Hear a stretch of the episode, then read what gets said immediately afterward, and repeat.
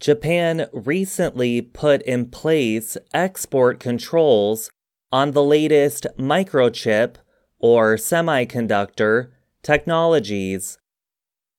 Observers said the move targets China.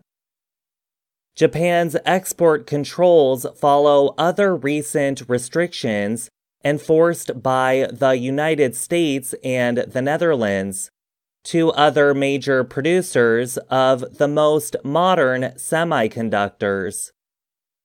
Japan listed 23 kinds of semiconductor technology that have export restrictions. The restrictions started July 23rd. They include different kinds of advanced microchip manufacturing equipment. The controls will affect China's ability to make advanced chips researcher Yoshiaki Takayama of the Japan Institute for International Affairs in Tokyo said. The Japanese measure complements US led export control measures because the number of companies with the capacity to manufacture cutting edge chips is extremely limited Takayama told VOA. He added, The Japanese measure makes it difficult for China not only to import advanced chips, but also to manufacture them.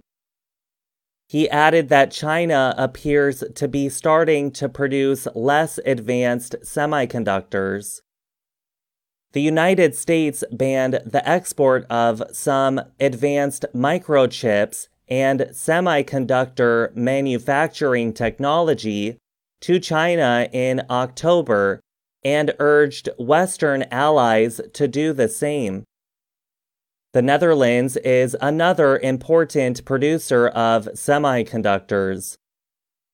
That country enforced similar measures in June.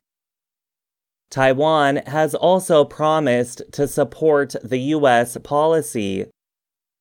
The U.S. says it wants to prevent China from using the technology for military purposes. The Group of Seven large economic powers discussed the issue at its meeting in Japan in May the Allies agreed on the need to de risk from possible Chinese economic coercion. Members said they want to avoid becoming dependent on China for semiconductor technologies. These combined measures will severely affect China's ability to keep up with Western technology, Takayama said. It will hurt China's ability to manufacture state of the art semiconductors and increase its manufacturing capacity. Unlike the traditional mechanical technology industries, where reverse engineering has produced important technological learnings, reverse engineering does not produce useful knowledge in the semiconductor manufacturing sector, Takayama said.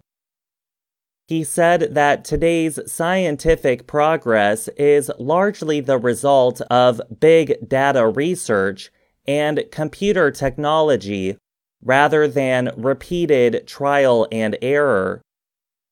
And he added that it seems that China with limited availability of the latest semiconductors, could fall behind in scientific and technological research and development.